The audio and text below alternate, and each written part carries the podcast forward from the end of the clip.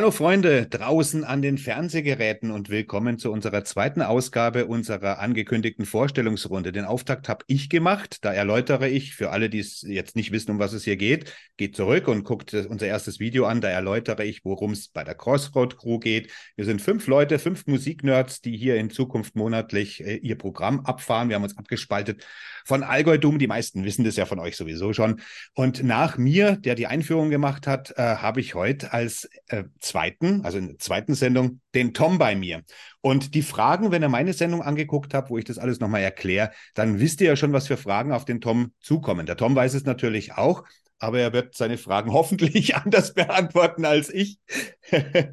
Und ähm, es ging eben daraus hervor, weil ihr ähm, auf Allgäu-Doom auch äh, gerade die Neueren, die neu dazugekommen sind, nicht wissen, was wir eigentlich machen und wir es in den Sendungen meistens nicht so wirklich ansprechen. Außer unseren Namen kennt man dann eben nichts. Und heute wollen wir einfach, wir wollen das eben mit dieser Videoserie ein bisschen ändern. Und deswegen habe ich mir zehn Fragen ausgedacht, die heute natürlich auch an den Tom gehen. Tom, es ist schön, dass du da bist. Freut mich auch dass du Zeit hast in diesem Oktober, im Spooky-Monat, äh, und weil du bist ja ziemlich viel unterwegs. Und da kommen wir jetzt gleich zur ersten Frage eben. Und das ist natürlich klar. Wer bist du? Bist der Tom, aber das sollst du jetzt auch selber erklären. Und was hast du mit Musik am Hut? Und du arbeitest ja für ein bestimmtes Magazin. Und erzähl Ganz mal. genau. Kurzfassung, Tom, 27 Jahre, bin aktuell Volontär bei Metal Hammer. Ähm, daher auch viel unterwegs, beziehungsweise jetzt endlich mal nicht mehr so intensiv. Der Sommer war ja schon sehr umtriebig für mich, also schon das eine oder andere Festival, im Grunde eigentlich alle, also Rockrats, Wacken, Summer Breeze, überall dabei gewesen. Full Metal Cruise auch vor kurzem und jetzt äh, wird es zum Glück etwas ruhiger wieder. Man kann ein bisschen abschalten und jetzt der normale Büroeintag mit trotzdem viel Musik kehrt jetzt so langsam wieder ein und das ist ja eigentlich auch mein täglich Brot, ähm, was ich so den ganzen Tag mache. Ist es eigentlich dein Traumjob gewesen, so Musikjournalist zu sein? Schon immer eigentlich, also was heißt schon immer, aber schon so, ich sag mal so, seit ich 15 bin, wusste ich schon relativ genau, dass ich Musikjournalist werden will. Da war, waren die ähm, Präferenzen aber noch andere. Also ich wollte ursprünglich eigentlich mal zum Rolling Stone ähm, hat sich dann einfach entsprechend verlagert. äh, ja, also ich habe dann halt sukzessive immer härtere Musik gehört und deswegen hat sich Metal Hammer dann am Ende eher angeboten als Rolling Stone. Ja. Der Metal Hammer ist ja ein Magazin, das jetzt anders wie, äh, wie, wie andere vergleichweise Metal-Magazine so trotzdem eine weite Range haben. Die schließen ja den Hardrock zum Beispiel nicht aus und das dürfte dir ja äh, dann entgegenkommen, wenn du sowieso Rolling Stones, die schließen den Metal eher mehr aus, als der Metal Hammer den Rock an sich ausschließt, glaube ich, oder? Das schon, ja. Also Metal Hammer findet natürlich viel Hardrock statt und auch so nicht mehr ganz so das, was man unter Proto-Metal versteht. Das ist dann eher schon so Rolling Stone-Thema, aber Rolling Stone fängt dann so da an aufzuhören, wo, wo Metal nicht mehr so einen krassen gesellschaftlichen Impact hatte oder wo, wo es nicht mehr so über alle Maßen populär war. Also New Wave of British Heavy Metal wird dann vielleicht nochmal angekratzt und dann gibt es hier und da ein Metal-Release, was auch nochmal reviewed wird, aber dass du das wirklich in, in der Menge in diesem Magazin stattfindet, wo du jetzt sagen kannst, okay, das ist zum Teil auch noch ein bisschen Metal geprägt, das ist nicht so. Also das ist dann schon eher alles im Metal Hammer beheimatet, ja. Hm. Siehst du eigentlich, wo siehst du eigentlich deine Zukunft? Siehst du die beim Metal Hammer oder hast du äh, Pläne, die weit darüber hinausgehen? Ach naja, wenn sich das anbietet, dann äh, durchaus, ja. Also ist ein, ist ein super Job. Also ich bin nach wie vor total zufrieden man kann den ganzen Tag Musik hören, man wird dafür bezahlt, man ist ständig auf Konzerten, Festivals, kann mit den Bands sprechen, die man gerne mag. Das ist doch auch immer ja. was Schönes. Jedenfalls meistens. Es gibt natürlich auch Erfahrungen, die dann weniger schön waren, aber äh, ja, also. Erzähl mal so eine Erfahrung. Erzähl mal eine, die da spontan einfällt. So eine negative mal. Weil ich sehe dich immer mit so schönen Bildern auf Instagram, wo ich dich immer beneid. Erzähl mal was, was Schreckliches. Du musst jetzt keine Namen nennen oder so. Einfach mal irgendwas, was dich ein bisschen gestört hat. Ah, also ich, ich hatte noch nie so eine Erfahrung, die, die super negativ war, aber man hat schon irgendwie, manchmal bist du auf ein Interview vorbereitet und denkst so, okay, die Fragen sind eigentlich cool und du hast irgendwie dir eine Story zurechtgelegt, die, die du jetzt so aufschreiben willst und dann sind es aber alles Fragen, die so an dem Musiker total abprallen und, und der überhaupt nichts Interessantes dazu zu sagen hat. Und du merkst eigentlich so mit jeder Frage, die du stellst, dass deine Geschichte mehr und mehr hm. verpufft und dann muss man mit dem arbeiten, was man hat. Wenn die Chemie nicht so sehr stimmt, ne?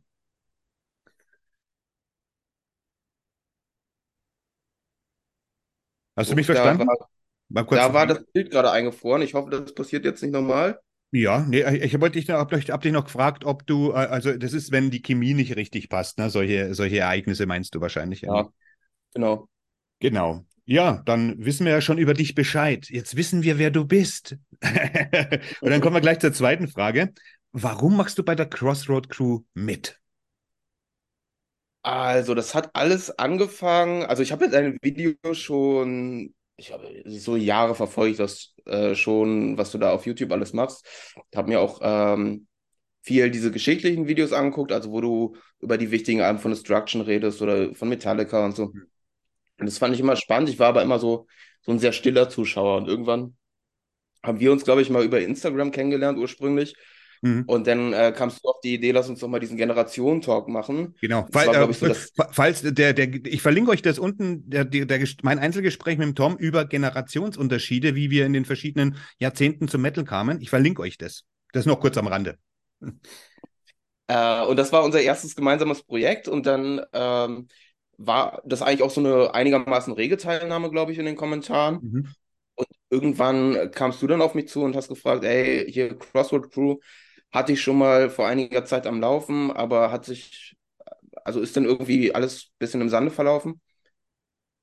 Und da hast du mich gefragt, ob ich da Bock hätte mitzumachen mit dem, mit dem Tobi und dem Felix ursprünglich. Mhm. Ich gesagt, ja, lass uns das gerne mal ausprobieren. Und so hat alles angefangen. Irgendwann kam dann noch der Mats dazu.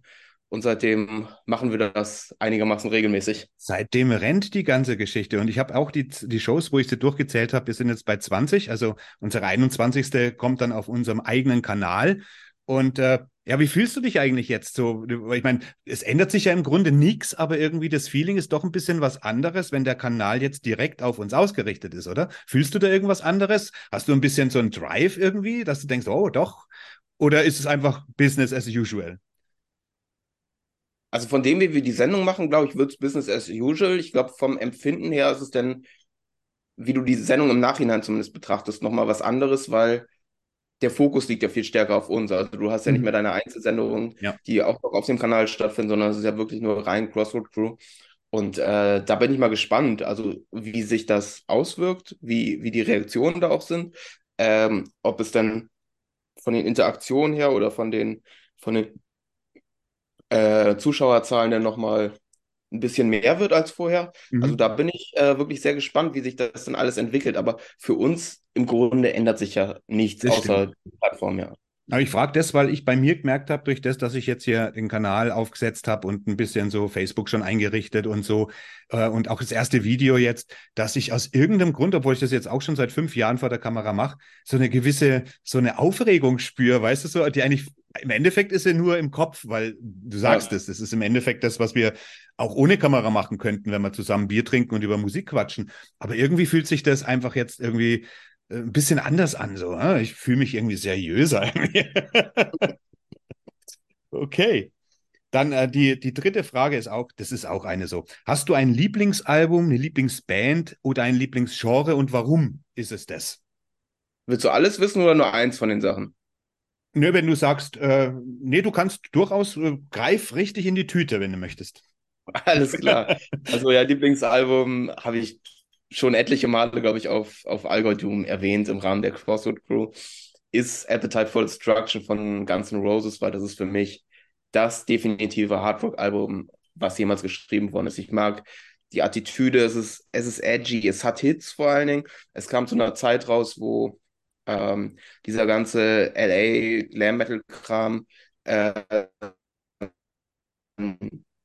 dieses lokale Business da total getrieben hat und dann kamen einfach so ein paar abgehalfterte Rocker, die das ähm, wieder, also total in ihren Grundfesten erschüttert haben und diese ganze Szene einfach mit einem Wahnsinnsalbum weggewischt haben im Prinzip. Mhm. Und äh, diese Rowdy-Attitüde, die, die mochte ich von Anfang an super gerne und das ist, also das ist halt für mich ein Album, wo stimmt alles. Vom Cover bis zum Sound, äh, von den Musikern, also wenn du dir mal überlegst, damals waren sie natürlich noch nicht die Koryphäen, die sie heute sind, aber jeder von denen ist absolut ja. gottgleich so aus, aus äh, retrospektiver Sicht und deswegen ist es für mich das Album, was ich wirklich immer in jeder Lebenssituation hören kann. Das wird mir nie langweilig. Aber, aber das nach dem Genre, das ist auch eine interessante Frage, weil ich weiß ja auch, und deswegen habe ich dich ja auch, äh, wollte ich dich ja auch für die Crossroad Crew haben, weil du eine weite Range hast.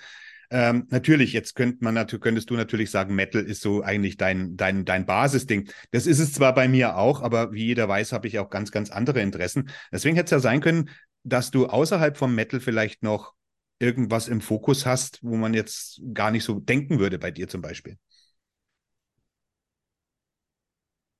Ah, das ist äh, klar. Ähm, gibt so einige, also eine, eine Platte, die mich immer wieder fasziniert, auch, äh, auch natürlich ein absoluter Klassiker, Pink Floyd, Dark Side of the Moon, ähm, weil das einfach so eine, erstmal so eine Urgewalt von, von Psychedelic Rock ist, was, was schon sehr, sehr proggy ist, natürlich ähm, in vielen Belangen, aber die schaffen es ähnlich wie, wie andere Bands auch, also später dann Nirvana mit Nevermind, dieses to total faszinierende Kunststück, dass die ein ganzes Genre im Prinzip für die Massen runterbrechen und es verständlich machen.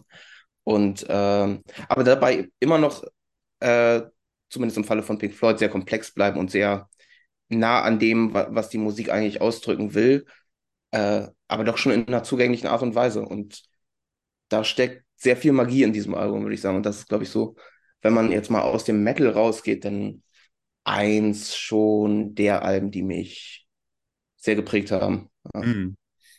Ja, das ist interessant, weil, äh, weil diese Offenheit, die, die ist ja, ich glaube, man, mir geht es zum Beispiel so, wo ich angefangen habe, in jungen Jahren mich mal ein bisschen mit anderen Sachen, mit Brock so zu beschäftigen und mal zu gucken, was der Blues so macht, wo das alles herkommt, da habe ich den Metal besser verstehen können. Also ich habe als junger Spund immer gedacht, ich verstehe den Metal, weil es halt, es ist jetzt Metal, Venom, Metallica, Slayer, was es halt zu meiner Zeit war. Aber ich habe erst Ende der 80er Jahre, als ich dann andere Wege ging, noch mehr verstanden, was eigentlich diese Magic vom Metal ausmacht. Geht dir das ähnlich, wenn du in anderen Genres unterwegs bist? Äh, teilweise schon. Äh, das, also ich war nie so der festgefahrene Metalhead, der gesagt hat, so außerhalb dieses Kosmoses existiert überhaupt nichts für mich komme ja eigentlich aus einer nicht metallischeren Richtung. Also ich habe in meinen Jugendjahren ja ähm, durchaus auch, auch metallischen Kram gehört, wie Linkin Park und, und so weiter, aber auch, auch viel diese Pop-Punk-Geschichten, Green Day mhm. und so. Und dann bin ich irgendwann in den Indie-Rock ähm, geschlittert und erst danach kam wirklich so die Metal-Phase. Deswegen war für mich schon immer klar, dass was drumherum passiert. Aber eine der Intentionen, warum ich überhaupt Musikjournalist werden wollte, war auch so mich, mich interessiert, wo was herkommt. Mich interessiert so die Story dahinter. Mm, das, das sind wir mich, dort, das sind wir auf gleicher Ebene. genau. Und das war für mich auch immer so die Motivation, äh, rausfinden zu wollen, woher was kommt. Mhm. So auch äh, so Venom, so, so äh, innovativ die Band auch war. Und man muss, man kann sie ja, glaube ich, nicht hoch genug würdigen. Aber selbst die haben ja ihren ganzen satanischen und, und äh, ja, rauen äh, Black Metal Kosmos ja nicht aus dem Nichts erschaffen, sondern es gab ja genau. vorher Sachen, auf die sie sich berufen. Und das äh, finde ich halt spannend, das irgendwie so nachvollziehen zu können. Ja, absolut. Und das wir, machen wir ja auch, das ist ja das, wo wir in der Crossroad Co. jetzt im Moment äh, bekannt dafür sind, dass wir genau das machen und diese, diese Sachen aufspüren wollen und durchdiskutieren und da vielleicht schauen, was der andere schon rausgefunden hat. Und das äh, ist ja genau das, warum die Crossroad Crew, eure Crossroad Crew existiert. die vierte Frage ist ein bisschen tricky. Und zwar sind es, sind wir bei der Crossroad Crew Elitisten, die denken, dass sie Musik besser wahrnehmen als andere? Ist ein bisschen tricky, die Frage, aber ich lasse die jetzt einfach mal so im Raum stehen. Also ich würde sagen, der erste Teil des Satzes stimmt zu einem gewissen Teil. Also natürlich haben so eine gewisse elitistische Ader. Ich glaube, das hast du zwangsläufig, wenn du dich so nerdhaft mit Musik beschäftigst. Ich glaube, ganz kann das denn niemand abschütteln, wenn du, wenn du dich wirklich äh, so sehr damit umgibst, so viel Musik hörst, auch so viel Unterschiedliches und versuchst irgendwie so diese ganze Musikwelt für dich irgendwie greifbar zu machen und sie zu verstehen, dann ist es, glaube ich, so eine Zwangsläufigkeit.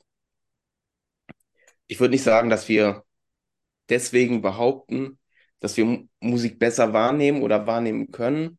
Vielleicht nehmen wir sie anders wahr. Vielleicht sind wir in gewissen Punkten einfach offener und ähm,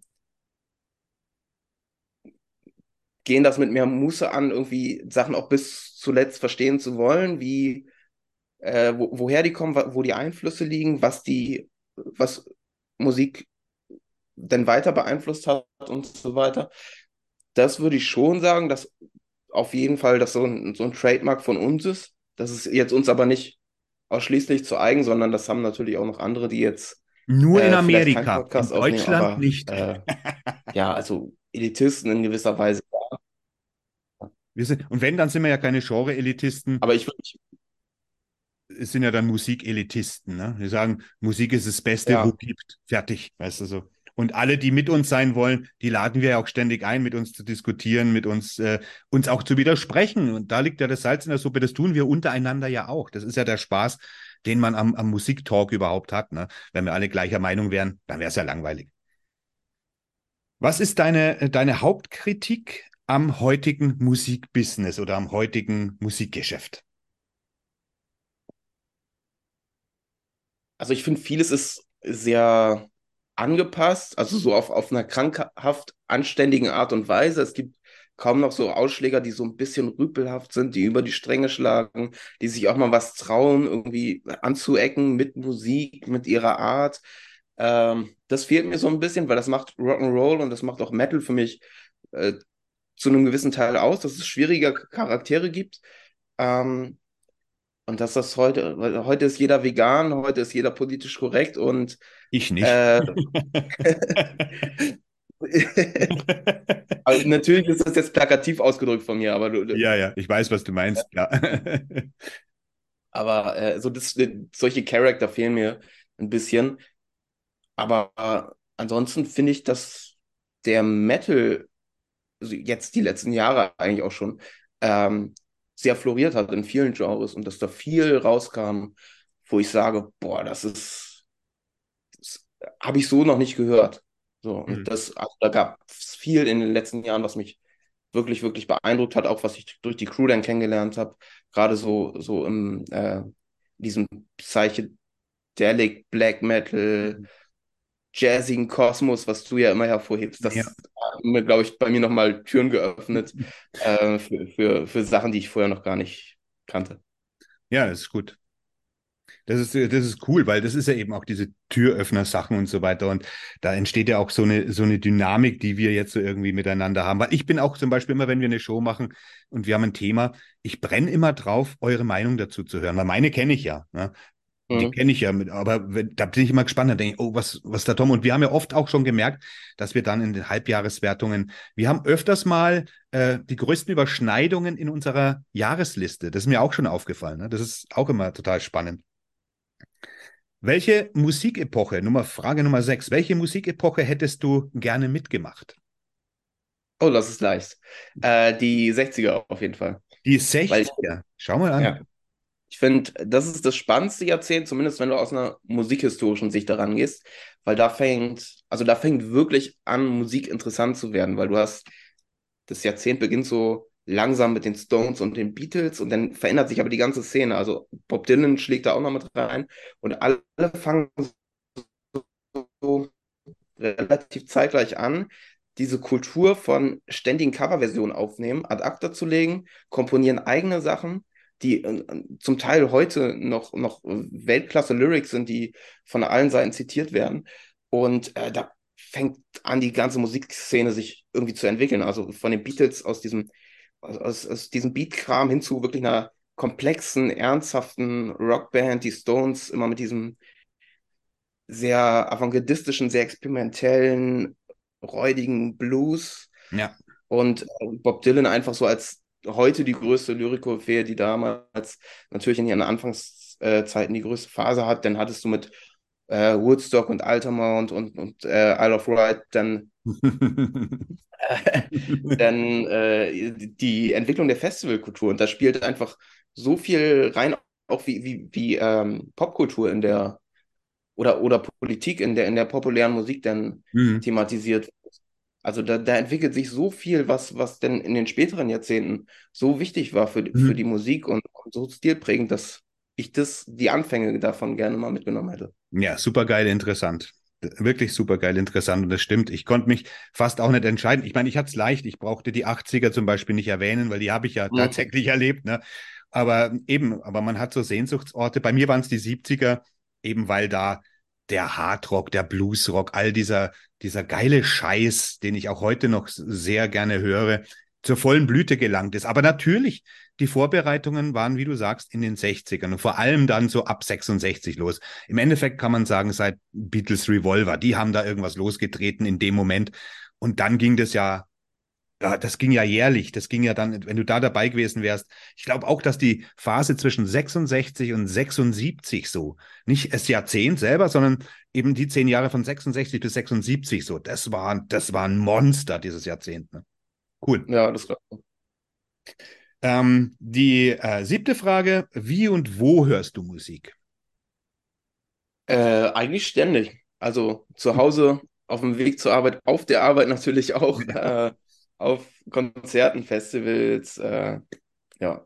Und am liebsten natürlich äh, ganz klassisch, konservativ auf Vinyl, auf meiner Anlage, aber ähm, auch durchaus mal äh, Streaming oder, oder äh, die MP3s, wenn ich die von den Labels zugeschickt bekomme, ähm, mache mach ich dann eher äh, aus der Not heraus, also am liebsten immer mhm. noch auf Platte, wenn es irgendwie geht, aber ja.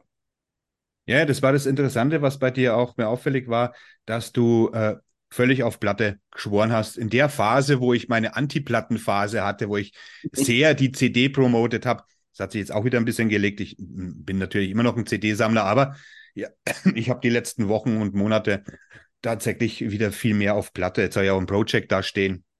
Und äh, jetzt macht es auch wieder viel, viel mehr Spaß. Und jetzt kann ich das wieder ein bisschen mehr nachvollziehen, wenn es nicht so scheiße teuer wäre manchmal. Ne? Also das ist, das ist echt wirklich teuer geworden, muss man Ich habe jetzt die neue Autopsie, wollte ich mir vorbestellen, aber 36 Ocken, hey, das, das ist, und die, die CD kostet halt 16, da ist halt alles gleich geblieben. Ne? Ja, muss man sich halt entscheiden. Ähm, äh, was machst du außerhalb der Musik am liebsten?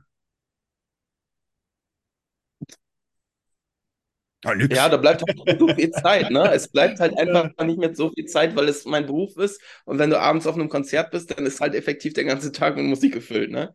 Aber ich, ich, äh, also mein anderes Hobby neben der Musik und deswegen bin ich, glaube ich, auch Musikjournalist. Also ich glaube das nicht nur, sondern ich bin tatsächlich deswegen Musikjournalist, äh, ist, ist das Schreiben. Also ich schreibe super, super gerne. Also auch außerhalb von, von, von, von Rezensionen und, und Berichten und so weiter. Also schreibst du auch Gedichte? Außerhalb, Nee, äh, ich kann noch nicht so viel sagen, oh. aber oh. da kommt noch was. Das ist ein oh. Projekt im Jetzt hast du uns aber angetriggert. Jetzt hast du uns aber angetriggert. Ja, gut. da komme ich drauf zurück, Tom. ähm, welche Scheibe legst du dir zum schick Essen auf? Tja. Cannibal Corpse Butchered at Birth. ich habe heute auch, ich habe die Frage ja auch beantwortet und ich habe gesagt, ja, wenn es nicht so unappetitlich ist wie Cannibal Corpse und oh, der Psi kann man ja da eigentlich fast alles auf und du kommst genau mit dem. da schmeckt es dann besser. Da weiß man, was im Topf ist. Geile Scheiße. Ja, ist das ernst gemeint? Lass wir das jetzt so stehen, oder? Ja, klar, würde ich, würd ich dabei hören, durchaus. Also ja. gut. Ähm, und dann haben wir die letzte Frage schon. Hast du Visionen in Bezug auf die Crossroad Crew? Oder einfach, was würdest du dir wünschen oder was glaubst du, was für Potenzial da drin steckt? Naja, also auf jeden Fall erfolgreicher als bis, äh, wir bisher waren. Ich habe jetzt eigentlich so keine festgelegten Ziele, keine Meilensteine, die ich unbedingt erreichen wollen würde. Natürlich ist es immer schöner, mit Erfolg zu haben. Äh, das wäre ja total Quatsch, das jetzt abzustreiten und äh, zu sagen, mir, wär, mir ist es egal, ob jemand zuhört oder nicht. Aber das war für mich immer so, so eine lockere Runde, die wir irgendwie so einmal im Monat machen. Ja. Und kam, also ist es ja auch für uns einfach so ein Zusammenkommen. Und wenn es dann andere Leute hören wollen und die Spaß daran haben, dann freut mich das. So. Mhm. Und wenn es dann nach einigermaßen Resonanz gibt, freut mich das noch mehr. Aber ich würde jetzt nicht sagen, wir müssen jetzt unbedingt pro Folge 10.000 Klicks generieren und wir müssen dies und das und wir brauchen Sponsor XY, um ja. super reich zu werden und so. Das ja. Das ist auch sehr unrealistisch, ne? Also wenn man es mal nimmt, weil dazu müsste man die ganze Sache mhm. nochmal anders da aufziehen und da müsste man eben viel nach Publikum ja, gehen. Na, und das machen wir ja nicht. Wie du sagst, es soll ja eben auch genau das bleiben, eine vertraute Runde, wo auch mal das Bild grisselig ist, wo einfach der Ton auch mal ein bisschen grisselig ist und nicht dieses Geleckte, weil man soll ja auch das Gefühl haben, man sitzt mit uns da am Tisch und hört uns zwar zu, aber man ist irgendwie mit dabei. Das ist ja bei manchen Sendungen, die so hochglanzpoliert sind, eben meiner Meinung nach nicht so. Ich mag das auch in der Musik nicht. Die Produktion kotzt mich an.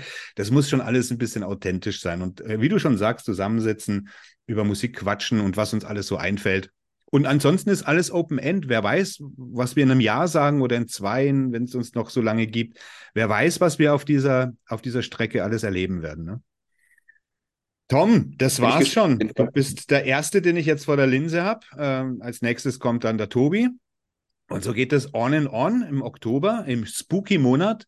Jede Woche ein Mitglied der Crossroad Crew, bevor wir dann im November unsere Inselalben machen, äh, wo wir der, wo alle fünf Mitglieder eins ihrer Inselalben der ganzen Crew zur Verfügung stellt ich sage es euch natürlich auch vorher, dass ihr, die ihr zuschaut, auch reinhören könnt in diese Alben, die wir dann in der Show genauso besprechen und diskutieren, damit ihr im Bilde seid, damit ihr von Anfang an mitmachen könnt.